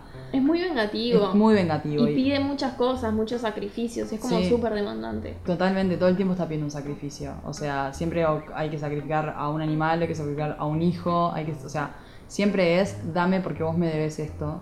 Bueno, de hecho ya en, en el Génesis tipo te expulsa del paraíso, o sea, ya de una es tipo hiciste algo que no- yo no quería, bumba para afuera, ¿entendés? Claro, pasa que, o sea, justamente ese eh, pecado original, Sí, sí, sí. que es como se le llama, es lo que hace que, bueno, que vos hayas, o sea, que toda la humanidad haya quedado en deuda Claro. con Dios. Y sí. Pero además también, o sea, no hay que olvidarnos de que eh, la reproducción es visto como Sí, sí, sí. algo fundamental para la cultura actual incluso. O sea, el modelo de familia se sostiene en base a la reproducción. Obvio. Entonces que haya un problema con eso, porque además también había una cuestión muy clasista, que era Claro. eh, de pronto estas criadas fértiles ya tenían hijos Claro. de antes, pero claro, los habían tenido en una clase social no deseable, digamos, Claro. ¿no? Entonces justamente decían esto, que los comandantes y sus esposas, que son todos de clase alta, gente con poder y demás, sean quienes van a tener derecho a tener un hijo Claro. porque no tendría sentido que si se tienen la mitad de los hijos que se tenían antes, los tengan los pobres. claro. Entonces también, o sea, se mezclan un montón de cosas. Sí, es como súper política, es súper religiosa, es- o sea, tiene como un montón de temas. O sea, creo que incluso es, o sea, la... ¿Cuántas veces vas a decir? O sea, la... mm, Perdón, ahí estoy tipo desconcentrada. La... mm, Las relaciones y cómo se dan las dinámicas entre cada grupo es lo más interesante de la serie. O sea, tiene como muchas aristas que puedes analizar en realidad. Pero creo que es eso, que todo se convierte como en algo político justamente porque ya tenés de entrada las clasificaciones de las personas. Claro. Bien, y después, a ver con cuál podemos seguir. Bueno, vi una película muy mala, esta por favor no la veas. The Craziest o El Día del Apocalipsis de Breck Eisner del 2010. Uy. Y ustedes me podrán decir, ¿por qué viste una película que se llama El Día del Apocalipsis? Y yo les responderé, no lo sé. pero Pero pasaron pero cosas. sucedió y la verdad es que es muy mala. Es un virus que te hace tener un deseo desesperado por matar a la gente. Ay, me encanta. O sea, te convierte en un asesino, pero además completamente despiadado. No es como impulsivo, sino Claro. como en un asesino premeditado. Ay. ¿Entendés? O sea, como me escondo, eh, te engaño, te no sé qué y te mato. O sea, Psicópata. claro, un psicópata con todas las letras. Y resulta que era por. es muy bueno esto. Eh, un avión gigante, tipo un jumbo, había caído en un lago. Nadie se había enterado. Tipo, se enteran. El aguacil de. El aguacil. Estoy haciendo, El mo- sheriff. estoy haciendo un montoncito con la mano, tipo, ¿qué? ¿Qué, qué? Eh, el sheriff de la ciudad o del pueblo se entera de eso porque un vecino le dice que él escuchó un ruido. Entonces va al lago y se encuentra con que la canoa está encima de un avión gigante. no, no. Encima hay un plano no. cenital que es muy gracioso. Tipo, el avión ocupa todo el lado. O sea, ¿cómo hicieron? Ta, nada, me morí de risa. Y bueno, y ese avión justo trasladaba un arma biológica. Ah, justo. Entonces, Casuali- o casualidad. claro. Fíjate que nadie se entere que se cayó un avión en un, en un río. Es que justamente como trasladaba un arma biológica, el gobierno lo ocultó Ah. y se aseguraron que los medios de información no lo comunican. Pero que lo saquen de ahí, entonces el gobierno, tipo. Bueno, el tema es que lo dejaron ahí y este arma biológica que estaba destinada para Texas, no sabemos por qué, pero bueno, al final cayó ahí en este otro pueblo, se expandió por el agua, porque claro, Claro, la gente ahí. tomaba el agua. Entonces la gente tomaba el agua y se convertía en asesino serial. O sea, como un arma biológica te convierte en asesino serial. Es O sea, hermoso. me encanta, me encanta. Pero además, la voy lo a ver. o sea, lo me más lindo es que no está hecha como absurda. Claro, está, está tratada como seria. Claro, o sea, y, y los personajes se toman todo lo que les está pasando muy en serio. es muy bueno, les juro me, que me encanta porque empezaste diciendo no ves esta película y ahora tipo la necesito ver, o sea, Para no poder es, creer lo que no te estoy veas, diciendo. tipo, necesito ver cómo, o sea, está, ya está, ya tengo planes para hoy en la noche. la voy a ver y te voy a mandar Ay, mensajes no, no puedo la creer que estoy generando ganas de ver esta mierda, boludo. Ay, me encanta, me encanta. Amo ese tipo de películas, tipo que no tienen sentido. Claro, pero hay algunas que están hechas para que no tengan sentido. El otro día, por ejemplo, volví a ver Kung Pao. No sé por qué hice eso. Pero ta, esa es para que no Sí, tengan sí, sentido. Esto es como. mm, ¿Vos decís? Todo está muy raro. Y bueno, Ah, que dijiste el avión, tipo, o sea, nada que ver. Pero tipo, hoy volví a ver la escena del avión de Relatos Salvajes. ay, me encanta. Y sigue siendo la mejor escena de toda la película, tipo, quiero decirlo. ¿Alguien más conoce a Gabriel Pasternak en este avión? que además había un meme que decía. Era esa imagen y decía: ¿Alguien más conoce a Carmelo Antonio?". Ah, Era buenísimo. ahí está, amo esa escena, por favor. Si entran en las historias de Escopofílicas, historias destacadas, está Relatos Salvajes, entre otros. Recomendadísima. Recomendadísima. Es muy buena película. No, esa escena principal, o sea, la, escena, la primera escena no tiene nada que ver con un virus, pero ahora que dijo avión me acordé. Es la mejor escena de toda la película. O sea, yo amo a Cifrón. Para mí Cifrón es lo más grande que hay. Pero esa película... O sea, esa escena. Se fue el carajo, sí, Esa sí. Claro, porque son todo como un rejunte de cortometrajes. Sí. Y ese cortometraje es el más chiquitito, es la apertura, pero es Empieza de una brillantez. O sea, empieza increíble. El, el terapeuta golpeando la cabina y diciéndole, Gabriel, te lo digo lisa y llanamente, los que te arruinaron la vida fueron tus padres. Puta, te amo. Y además el avión se dirigía a la casa Sí, de los padres, sí. o sea, ya lo tenía en cuenta. Claro, hermoso, ¿entendés? Hermoso, No, no, Tana. es muy bueno. Este, Filmame bueno, esto, Néstor. Y si seguimos en películas chotas, pero esta con mucho más presupuesto, podemos irnos a Guerra Mundial Z. Hermoso, con Brad Pitt ahí con sus pelos al viento. Sí, hermosos. remando toda esta película de Mark Foster, porque si no, no había No forma había de forma. remarla. O sea, tenía que estar Brad Pitt. Es que de hecho, yo la vi por eso. Sí, todos la vimos por eso. Todo el mundo la ve por Es eso. como obvio. Fury, yo vi Fury porque estaba Brad Claro. Pitt. Sí, si no, no la vemos. Es así. Este, ¿qué pensás de esa película? A ver. La película esa lo que tiene es que yo, o sea, salió, fue tipo 2000... eh, 2013. 2013. Yo venía con mi cabeza de 2012, que también era casi el fin del mundo. Ay, es verdad que sí, sí, En el me había 2012 olvidado de esa película, como que la había eliminado de mi mente. Bueno, en el 2012, porque yo de todo esto de tipo jodiendo con, ah, sobrevivimos a la gripe porcina, sobrevivimos a esto, ah, jajaja. Pero tío, sobrevivimos al 2012, que yo me acuerdo que todo el mundo pensaba que nos íbamos a morir en el 2012. Yo por suerte no fui una de esas personas. Tipo, puedo, puedo sacarme cartel. Pero, mm, claro, yo venía de 2012 con todo el mundo diciendo que nos íbamos a morir, que el calendario maya, que esto, que aquello. Y veníamos de ver 2012 que fue como un furor que se estrenó justo ahí. Y justo vino Guerra Mundial Z y dije, pero ahora todas las películas van a ser del fin del mundo, o sea, Claro. basta. Entonces la fui a ver esperando, si bien 2012 no fue una película que digas hermosa, que aplauso, fue una película que era visualmente muy impresionante. Claro, yo creo que era eso, tenía mucha fuerza visual. Claro, o sea, la película en sí es una chotada y es la típica película de eso, fin del mundo y nosotros venimos a salvarlos y el gobierno y este aquello y una familia que es como el foco, bla, bla, bla, bla. No es nada nuevo. Pero visualmente para mí fue choqueante porque era eso, todo se derrumbaba, la tierra se abría, pasaba esto y yo era como que en ese momento tenía 15 años, fue como, uff, ¿qué está pasando? Eh, entonces dije, está, Graham sentaba a hacer una cosa así. No, no fue una cosa así. Y no lo será nunca. Guerra Mundial Z básicamente también empieza con eh, Brad Pitt, que es un, extra, es un ex trabajador de como también, no sé si las Naciones, Naciones Unidas, una cosa eso, así, que está yendo por la calle manejando en el auto y de repente empieza a ver como que todo el mundo se empieza a descontrolar, que empieza a haber un caos tremendo y que la gente se empieza eh, básicamente a comer a otra gente. Sí. O, O sea, sea- es un apocalipsis zombie. Claro. Entonces, está, toda la película es esto, un virus también, o una cosa que se está desencadenando, que nadie sabe qué es, que está haciendo que la gente se coma otra gente. La gente se quiere comer gente. Y básicamente una película de zombies disfrazada, porque en ningún momento te la venden como una película de zombies. Pero Ah, la claro. gente se convierte en zombie, básicamente. Sí, o sea, sí. Creo que nunca quisieron admitir que habían hecho una película de zombies. Claro, es como que te, te, venden como esta cosa de, ay, una pandemia, una epidemia, nadie sabe, pero en realidad es una película de zombies.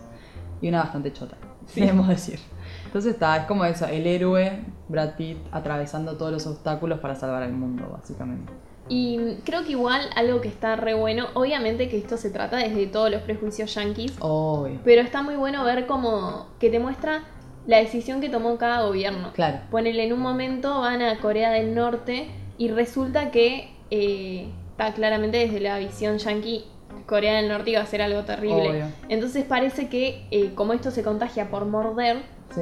eh, lo que siguió Corea del Norte fue al primer caso le sacó los dientes a toda la población. sí, sí, sí, sí, sí. Este, entonces nada, más allá de que es desde ese punto de vista, está súper interesante ver cómo cada gobierno Claro. va tomando acciones diferentes. Eso sí lo rescato de la Mm. película. Bueno, o tipo que Israel que cierra la ciudad. Supuestamente hay un rumor que también anda a chequearlo a quién sabe dónde, que supuestamente el primer caso de coronavirus en Corea del Norte, tipo, lo- le dispararon y lo mataron. De una. Claro, y es tipo, vos decís que esto es cierto. Tipo, Inchequeable. Inchequeable, o sea, anda- hay una cuenta de Twitter que está muy buena, que se llama Anda a chequearlo a la concha Ah, de sí, tu madre. buenísima. Y te, tipo, Y te tira todo datos random que vos decís, sí, puede ser, pero. Claro, y tipo sí me pone a, a la concha de tu madre, tipo, anda a chequearlo a la concha de tu madre. Y bueno, tipo, está. Pero sí es cierto que, que te muestra un poco cómo va accionando cada gobierno. De hecho, él va a visitar otros lugares para Claro, por eso. buscar una cura. No, es muy interesante.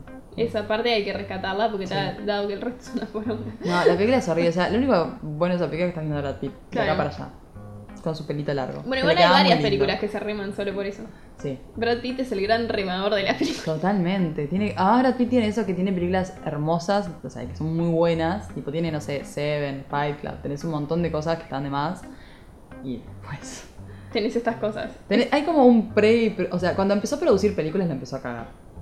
Tiene solo creo que dos o tres películas buenas en este último tiempo que. Pero que Guerra Mundial Z la agarpó él. Creo que sí. Porque acabo de fijarme, era 1.900.000. Sí. Él está. Bueno, Dos años de esclavitud la produjo él también. Ah, Eh, mirá. Sí, está- desde que empezó a producir películas. Empezó a elegir papeles de mierda, básicamente, porque ya le chupó un huevo. Tipo, estaba ganando plata. Claro, porque además ahí que aparece en 10 minutos. Sí. Mira, mira qué datazo que nos acaba de tirar la Ah, datos de color de esta cuarentena. La verdad me encantó. Eh, bueno, y siguiendo con lo que son las apocalipsis zombies, esta por favor, sí, mírenla, es John of the Dead, eh, de Edgar Wright de el 2009. Eh, es buenísima, es hermosa. En realidad es la apocalipsis zombie más absurda que van a ver en su vida, pero está pensada para que sea absurda, Claro. entonces ahí sí es divertida. Claro. Y además está tratada desde la comedia, que vos decís apocalipsis zombie y comedia, mirá qué combinación, y la verdad es que funciona muy bien. Claro. Tipo Zombieland.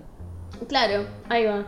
Pero además está muy bueno que el personaje principal, John, Mm. está pasando por toda una crisis existencial, tipo, con, tiene problemas con su pareja, eh, sigue teniendo un trabajo a los 28 años que todo el mundo tiene a los 17 años, tipo ese encargado del súper, tipo, o sea, no encargado, sino como el último empleado de toda la cadena jerárquica y él sigue ahí y sus compañeros tienen 17 años, Ay, o sea, re triste todo. Sigue viviendo con un amigo que no encara una, vende droga, tipo, Claro, está, está, está. está todo mal. Y entonces es como que eh, un poco todo el caos que ves en el exterior es un poco la manifestación del Claro. caos que tiene él en el interior. Entonces como que a través de intentar resolver esto es que va resolviendo también sus dramas Claro. interiores, pero todo a través de la comedia, entonces es muy bueno. Hermoso. Este, y es muy gracioso que en la tele, cuando van a decir que originó el virus, tipo justo cambia de canal. Entonces nunca. O sea, Ay, perdón el spoiler, pero ta, es como parte de toda la gracia de Claro. no sabes qué mierda pasó. Pasó todo esto y quédate con eso. Punto. Y además da como tips súper específicos, tipo ponerle a los zombies solo se los matas y les pegas en la cabeza. Te, te- te dan todos esos tips por el informativo. Me encanta. es boludo. como ta, todo súper raro, pero está buenísimo. Ay, es que amo las películas chotas que están hechas para ser chotas. es Tipo, Sí. gracias. Porque lo peor es eso, es cuando ves una película que está encarada como algo serio, tipo Guerra Mundial Z, que es una chotada. Pero Claro. cuando haces una película chota para que con todas las ganas de que sea chota, yo, tipo, yo me gozo, ¿entendés? Sí, Tipo, obvio. Me gozo. Sí, sí, sí, es que cuando se busca el humor justamente por el lado de yo conozco lo que estoy haciendo y Claro. reconozco lo que estoy haciendo, ta, es distinto juntos. porque además el pacto es otro. Claro. Este, y bueno, a ver si tenemos algo más. Yo creo que ya hemos hablado un montón Sí. eh, de películas y series también. ¿Por qué? ¿Por qué no hacerlo completo? ¿Sabes que lo que estuve intentando acordarme era si algún episodio de Black Mirror tenía que ver con esto y No me, me di cuenta que no. No, no. Creo que no hay ninguno que, que tenga como esta cosa media. Capaz que el de las abejas es lo más cercano que hay a una crisis mundial. Eh, Ah, bueno, sí, crisis mundiales son casi todas. Claro, pero como una cosa así media capaz de, de que están las abejas que no saben qué está pasando y que al final son las que tienen todo Sí. el tema. Capaz que es el más Bueno, y el de las parecido. cucarachas, También. pero que en realidad tiene que ver con hacer una limpieza genética Sí, sí, y no tanto porque haya un virus en Claro. sí. Así que ta, nada, en realidad también está bueno como para pensar que la serie más vista de la historia que trata de distopías, porque además es la primera que tiene como distopías independientes en cada Claro. capítulo, justo no tiene nada de esto. De virus. Es cierto. Este, nada. Vamos a Además, hacer después una encuesta en, en Twitter o en Instagram de cuál es el capítulo favorito de la gente de Black Mirror. ah, eso está bueno para nuestro episodio de distopías. Igual Sí. no va a ser el próximo, porque para el próximo No. tenemos un tema que, uh, No, el próximo. No, no, ahí vamos a estar serias. Ahí vamos a ponernos no, serias. no, hay, hay cosas que hay que hablar. en Se serio, terminó la bobada. Se terminó el recreo. Perdón. Uh. Perdón, perdón, perdón. Me fui, me fui, me fui. Yo siempre tengo un momento en el que me voy en el podcast. Sí, bueno, igual mientras sea sobre el final, yo creo que está todo bien. Si nos escucharon hasta acá, ya pueden escuchar estos comentarios de Bere. sí, totalmente. No, y aparte, o sea, nada. Es, es muy graciosa la dinámica, creo, de este podcast, que yo soy la que se va y vos sos tipo la que me controla un poco. O sea, somos el Joel y el Darwin. De- tipo, Ay, el no toquen nada, somos, somos esto. Nos Sos la María Stanriver de mi Darío Stranger Things. Me encantó. Totalmente. Bueno, entonces nos vamos ya al segundo corte. Eh, Mini nos lo está demandando además. Sí, nos está mirando con una cara de pena. Lo filmaré en este momento para las redes. Así que nos vamos al segundo corte para el cual les tenemos una hermosa canción. Hablando de derrapar, hablando de derrapar, nos vamos con esto. con la cumbia del coronavirus.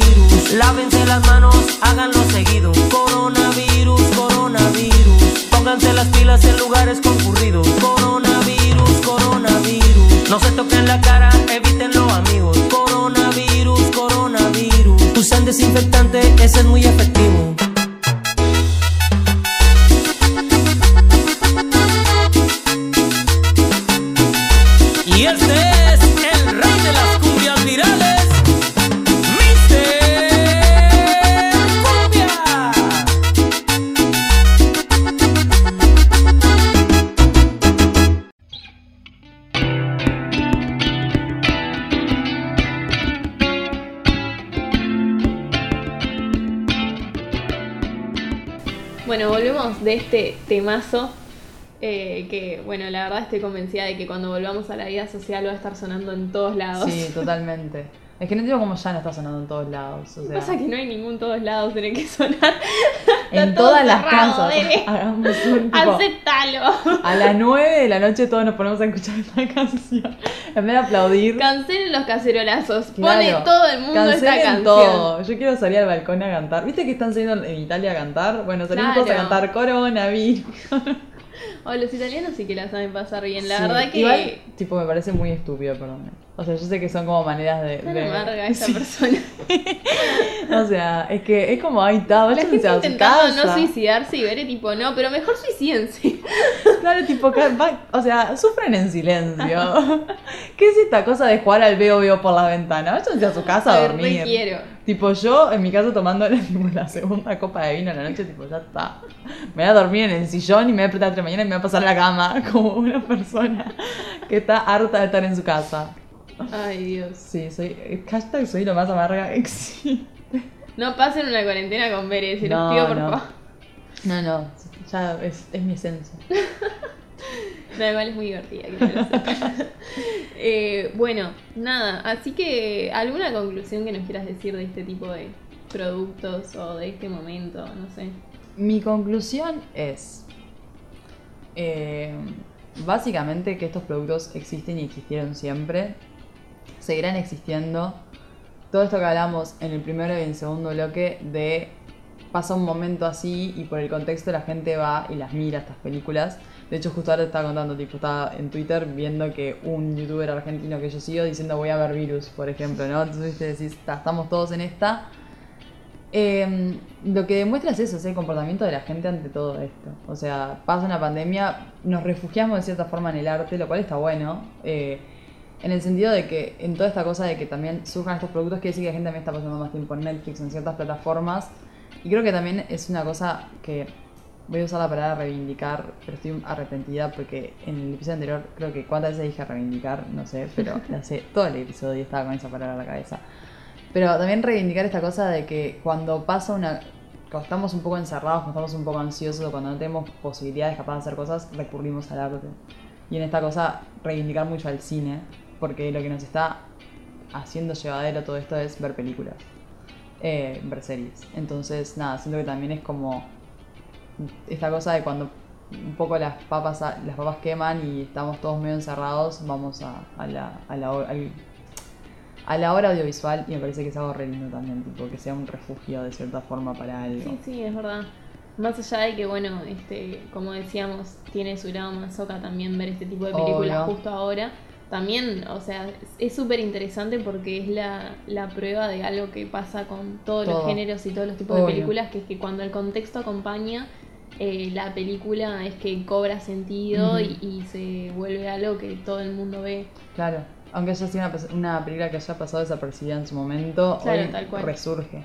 Y también esta cosa de, bueno, de que te, el hecho de que todos estemos siendo medios masocas viendo estas películas, te habla mucho del comportamiento de la gente y de, en esta paranoia eh, en la que estamos todos medio sumergidos, voy a reafirmar un poco eso. Entonces es tipo, calma chiques, todos estamos bien. Ante todo, calma. Ante todo calma, tipo miren series, cállense de risa. Bueno, y vamos Calma. a seguir subiendo recomendaciones de películas y Sí. series para hacer toda esta situación más llevadera.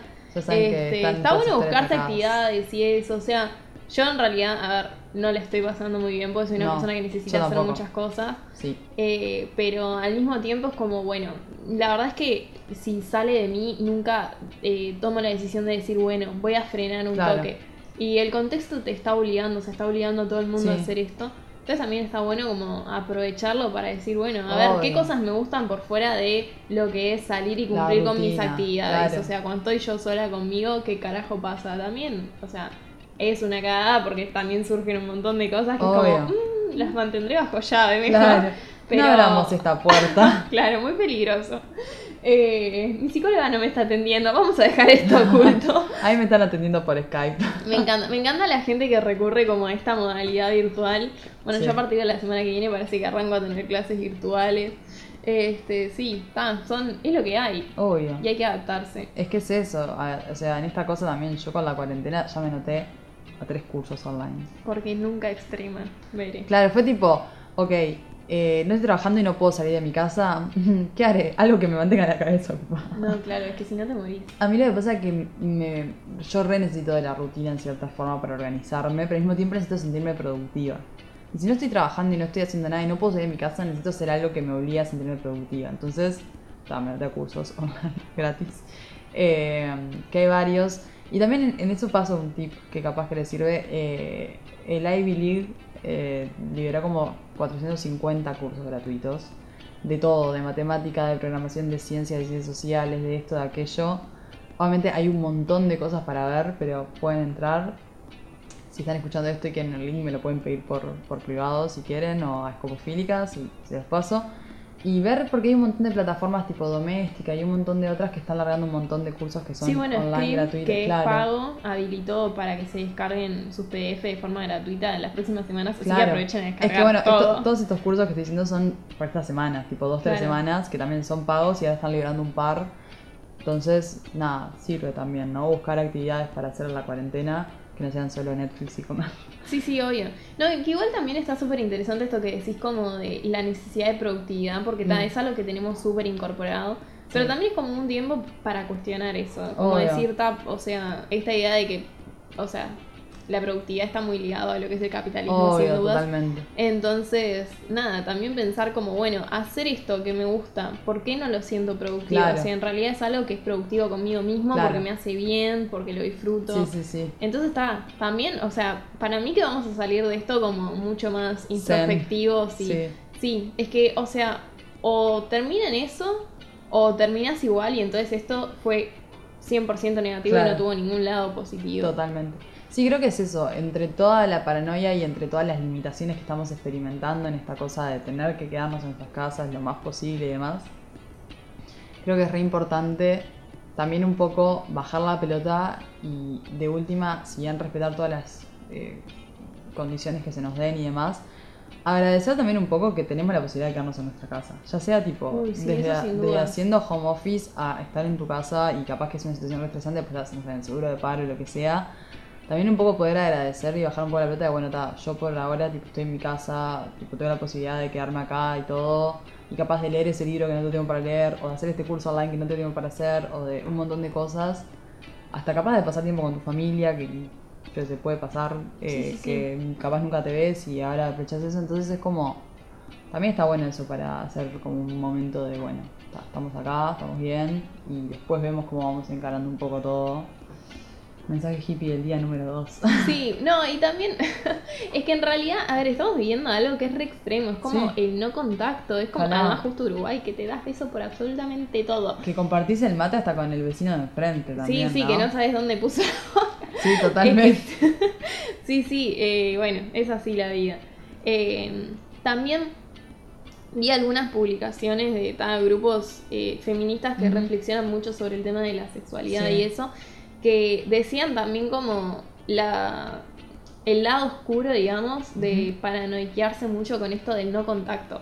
O sea, a ver, chilines, si están en su casa con su pareja, Mm, Está todo bien, tipo, Claro. si ninguno de los dos tuvo contacto con alguien que vino del exterior, si ambos están haciendo home office o en Sí, seguro sí, de paro y por tanto están en un lugar contenido, solo saliendo al súper, está todo bien, Todo pueden bien. seguir teniendo intimidad, no es que a Claro. partir de ahora hay que cambiarse de cuarto y no se pueden dar ni un beso. obvio. Es como, me parece que también se está generando eso que es como, no sé, es como incluso muy, como que te adoctrina, no Sí, está sí, bueno. sí, sí. No, y que aparte también tenemos que eh, tener muy en claro, por lo menos por ahora, o sea, capaz que mañana sale- estrenamos el podcast y es una situación diferente, pero También, que, mm, que no tenemos una cuarentena obligatoria todavía. O sea, lo que tenemos que hacer es estar aislados, sí, no salir si no es necesario, sí, y un montón de cosas, pero siempre y cuando estén tomando los recaudos necesarios, podemos también tener como cierta calma. Puedes salir a caminar, tipo, si no estás en contacto con otra gente, podés, tipo,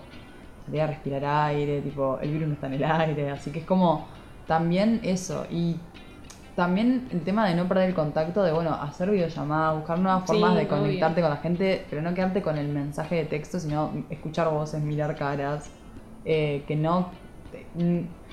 aislarse físicamente, pero no eh, aislarse mentalmente. Espiritualmente. Claro. Uno tiene que estar con uno conectado, el corazón y la cabeza se nena. No, pero además también, o sea, creo que esto que hablabas vos en el primer bloque, que es tal cual, de que desconocemos un montón de cosas, o sea, Claro. no disponemos de las herramientas suficientes para diferenciar información.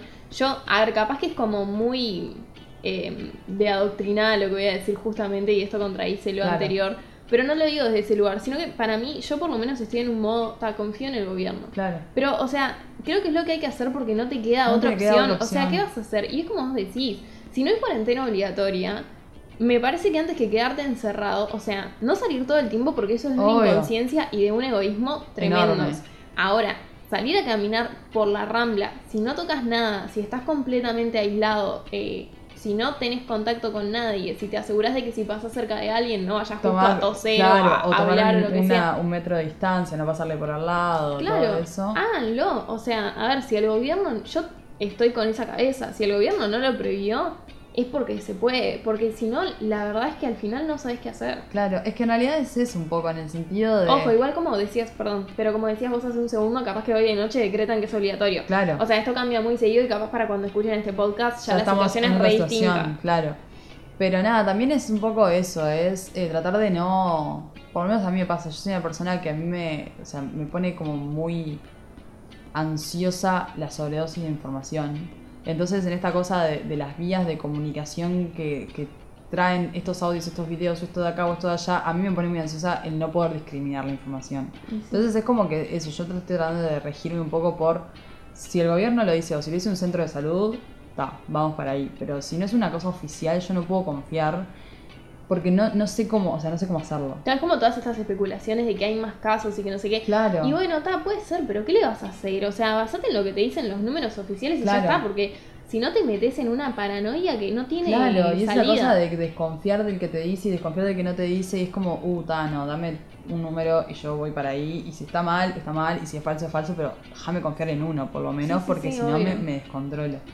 Y, ta, y también yo por lo menos lo que hago, estoy tratando como de dosificar, tipo, cuándo entro a leer sobre estas cosas y cuándo no, porque si estoy todo el día leyendo sobre el coronavirus, eh, me, me envuelvo en film y me arrastro para todos lados. No, obvio. No puedo, entonces y que en realidad, como- o sea, a ver, si el primer y segundo bloque fueron muy para la pavada, en realidad no es porque para nosotras esto sea una pavada, sino porque de verdad consideramos necesario Cambiar un salirnos un poco, poco, de sí. este lugar de hablar del coronavirus como si fuera el fin de la humanidad, o sea, hay que también saber despegarse y saber entender que siguen habiendo otros temas en la vida y que también podemos tomarnos las cosas desde otro lugar y no está mal, no te hace ser un inconsciente Claro. agregarle un poco de humor a esta situación. No, es eso aparte, es, o sea, sí, capaz que fue re pavo y estábamos hablando de, de ese tema de la pandemia, bla, bla, bla, pero es, mientras vos tengas las medidas necesarias cubiertas, o sea, mientras te digan, vos haces esto y vos lo cumplas, tratemos eso, de no hablar todo el tiempo del, del tema, de que no sea el último tema de conversación en todos los grupos, en todas las redes, en todas las cosas, es como,